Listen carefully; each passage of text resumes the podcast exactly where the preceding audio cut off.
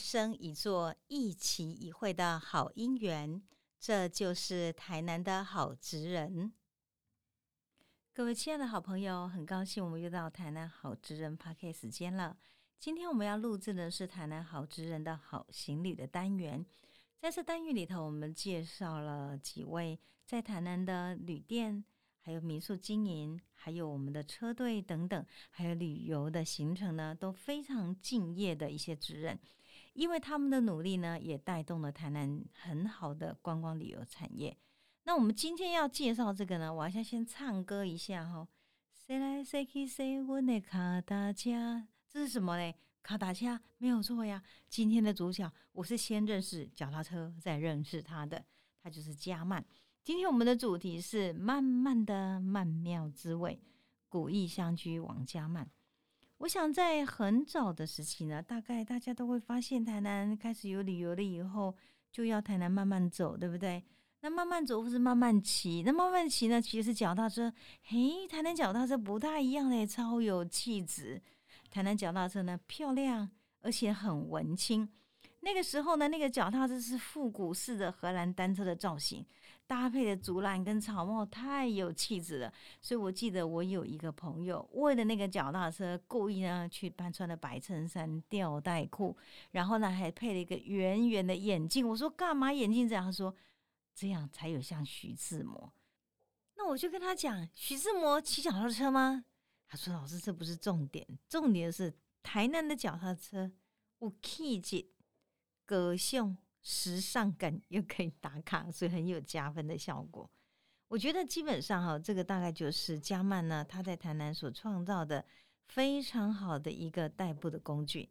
现在目前呢，这个在台南呢，它的慢慢租车是在市区退场了，但是他把它转到后壁车站，所以如果从后壁车站走出来，迎面有一家小店。小店里投放了几辆雅致的脚踏车，很亲切的召唤所有造访台南后壁的朋友说：“来哟来哟，慢慢骑，慢活台南的风情，就是慢慢租车的。”也是我们现在也经营在后壁的一个民宿，叫做古意相居的王家曼带给各位的礼物。那我问他为什么到后壁去呢？他说：“老师，其实呢，如果在后壁，它算是一个比较台南的乡间的地方，那个道路或去骑脚踏车。”感觉更加诗情画意，而且很特别是，许多的外国人特别喜欢后壁金寮地区那个脚踏车的车程，因为骑起来东西轰哈，感觉很自由自在。我觉得其实呢，这大概也是目前呢我们在台南哈蛮特别的一种旅游的行程。那这个后壁呢，它除了有经营这个脚踏车以外，它也经营这个民宿跟私厨料理。江曼的个性很喜欢去踏查自然。因此，如果你今天到了这里面去，给他租个民宿，然后呢租个脚踏车的时候，他会给你呢以认识在地环境为前提，然后呢许许多多很建议的行程，都可以让你觉得更深度去了解，在旧台南县或是台南乡居里头，其实很自在悠哉的雅致行程。加曼的本身哦，他是在新营出生。他的家族史哈，他很喜欢谈，要从爷爷奶奶那一代谈起。他的爷爷叫王维书，书是枢纽那个书，他是广东师范系那个当时的毕业，应该这样讲哦，在那个抗战时期没有算正式毕业了，因为他响应了十万青年、十万军，从重庆辗转到高棉的金边，最后抗战结束之后回到重庆，又从香港转徙到台湾。随着政府呢，当时来台湾，当时迫于环境的无奈，因为呢他什么毕业证书啊、身世证明都没有带出来，所以只好呢很屈就的在凤山政战学校当一个伙夫，就煮饭的。然后呢，最后呢才因为机会呢到唐朝的新营的公职国小、工程国小担任教职。那他在担任教职呢不久之后，后来发现他的爷爷的眼睛呢。不好，所以呢，他就提前退休。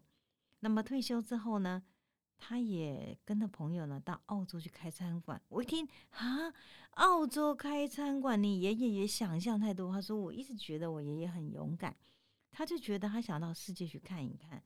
正好有朋友要到澳洲去，他就真的跟去了。凭着一身的本事呢，在餐馆里头工作，然后在澳洲呢，他也待了蛮久一段时间。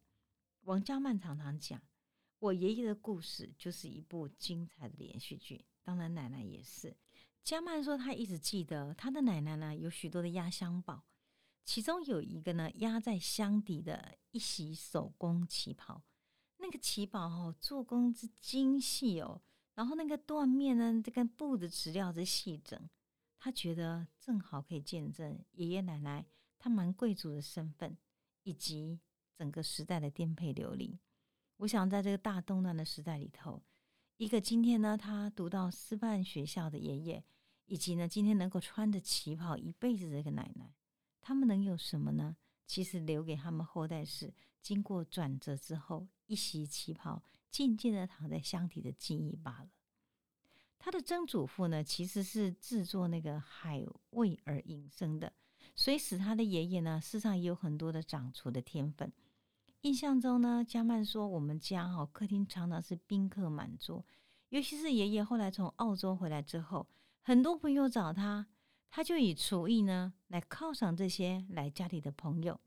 家中的厨房后来一想，像什么呢？有一部电影叫做《饮食男女》，他说我家的厨房简直就是电影《饮食男女》的翻版。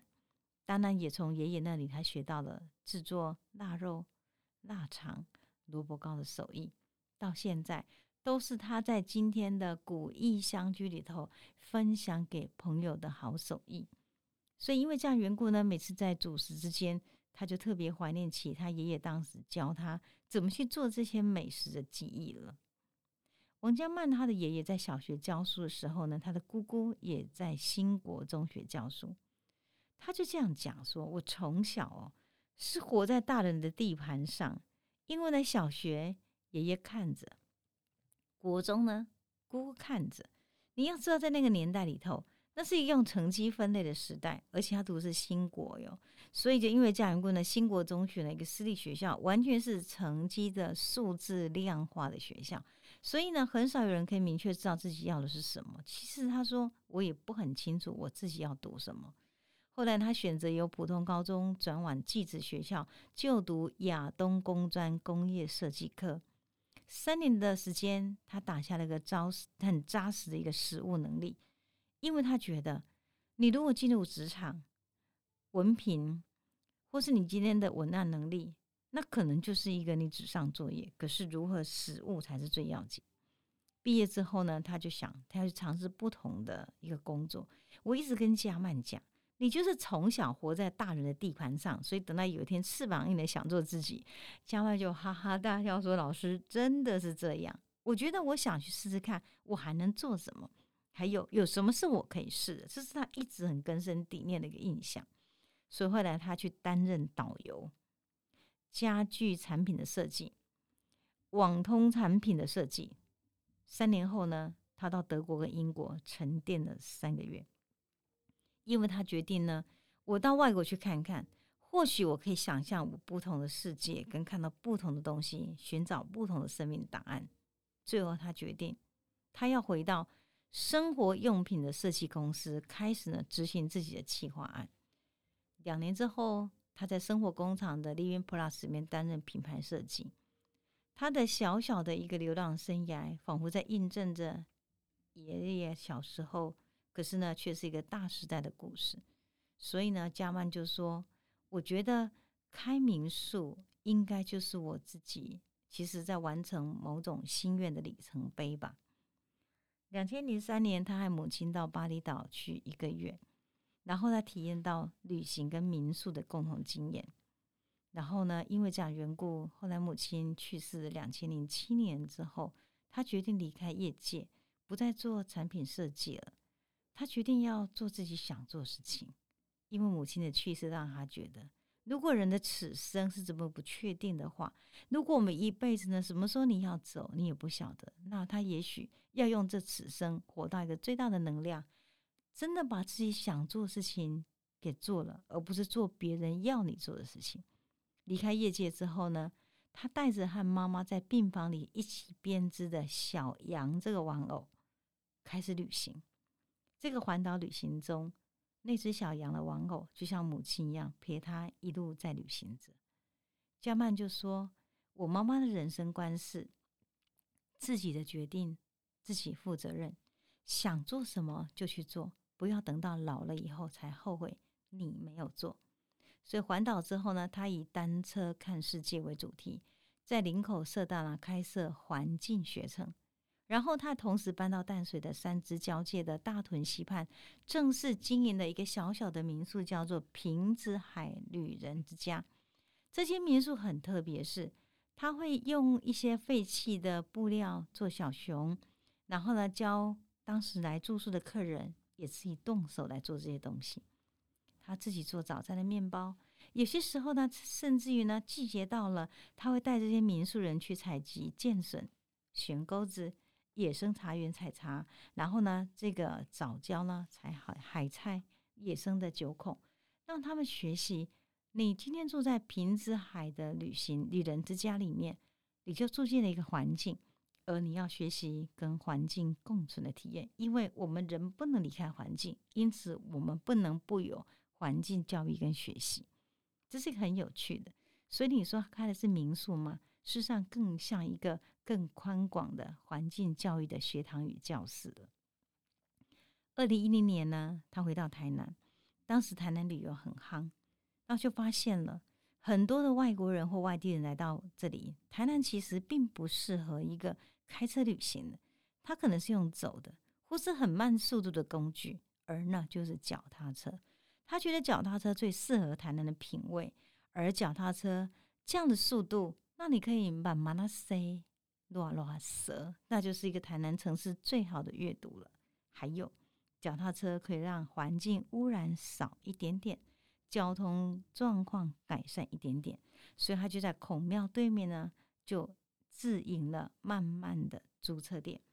他的租车店很有创意，首先以复古式的一个荷兰单车造型，配合竹篮跟草帽，让脚踏车美美的融入城市景观，气质又有时尚。打卡又有加分，所以呢，常常很多人拿脚踏车当题材，脚踏车一摆就是最好的模特了。再加上你今天来个造型，真的完美无缺。除了这以外呢，还有跟店家合作，把脚踏车放在连城旅游、卡加米亚咖啡、一九八二化石冰淇淋店，也跟大益丽兹、大益丽兹、家家小蓝天旅店等等做异业结盟。因此，慢慢租车的品牌。就遍布了整个台南的城市。另外，他也规划几条建议路线，然后呢，你来租他的车，那建议路线呢就放在车篮子里头，你可以打开这些建议路线，往哪里走，你都有一个地图跟方向。那后来，二零一三年，因为台南后壁的五米的风潮、套蓝风办活动、木棉花季等知名的理由，吸引了很多的游客，然后家们也嗅到那个气息。脚踏车骑出去的时候，可能是不只是在城市的很拥挤的车道上，更好可能是一个乡间，然后感觉自由自在的一个路线，然后慢慢的走。因此，慢慢租车就开始在后壁呢经营了分店，带领传统游客进入台南传统乡野的探索旅程。二零一六年，他结婚之后，就开始在后壁呢定居下来了。全新经营古意相聚的民宿，后来脚踏车反而变成只是一个友善交配了。然后之后呢，因为跟后壁的结缘更深，他开始呢担任后壁商圈的总干事，结合了在地的店家，推出了米食、宗教、铁道、自然生态的小旅行。我就记得台中女中呢，曾经在我的介绍下，那跟着我们的家曼呢去旅行。那这次旅行让他们觉得哇，超级愉快！原来台南有这么好的结合了所有的乡间，然后呢探索的行程，不仅看到一个五米勒的一个很好的，我们讲说街景跟古趣，他们也了解了我们讲说铁道以及糖厂文化。另外呢，很重要是他最近在努力的，他参与了璞玉文教发展协会的教学业务。这个“璞”呢，就是璞玉的“璞”，一块玉的“璞玉”，那个“玉”是教育的“玉”。这是一群呢，他们年轻人的一个创创团体。借着这种文教发展协会呢，他开始呢，在后壁国小的旧宿舍启动多元培力计划，结合中正大学的高龄跨域创新中心成立了后壁生活实验室。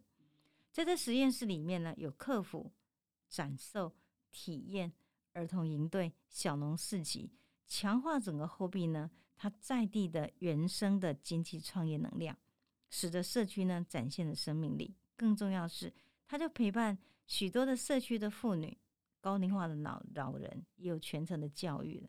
因此，这个哺育这个文教发展协会，它更重要的应该是全年龄的教育基地。目前他对这个教育基地呢，充满了很多热忱，而且跟一群年轻人也是返乡青年呢，做得如火如荼。所以，如果您到后壁来，也不要忘记去拜访一下他们这个教育的基地。从平子海旅行之家到古玉相居，其实王家曼呢，虽然名字叫做曼，我觉得他的角度可是充满活跃的气氛哦，一点都不慢，他真的就是充满无限的滚动的能量。他喜欢所到之处充满无限可能，而且一定要在你所居住的地方承载在地的爱、期待，而且更重要是，请关心关于生活与环境的种种美好。加曼说：“我一直很希望，当我未来想起现在做的每件事情，我心里感到很欣慰。其实他是一个利他型的人，他做什么就充满无限的热忱。”他种了一个，在他今天呢，古玉相聚的很多草药，他说告诉你这个草药他该怎么做，然后把这些呢拿来分享给很多人。然后呢，他今天种了一个香草，香草长成，他就摘了给你，告诉你，看这香草如玉的，哇塞，那个柠檬香的味道让你很难忘。我真觉得他就是充满这种利利他，而且呢很热情的人。其实利他的人生是很快乐，因为你帮助他人，你也帮助自己。我想，这个就是加曼呢曼妙人生的最快乐的写照。所以，如果您有机会还想到谁来谁去谁你也卡达恰，不要忘记了到货币找加曼就对了。谢谢您今天跟我一起来分享加曼的故事，也希望你有机会也到货币走一走哟。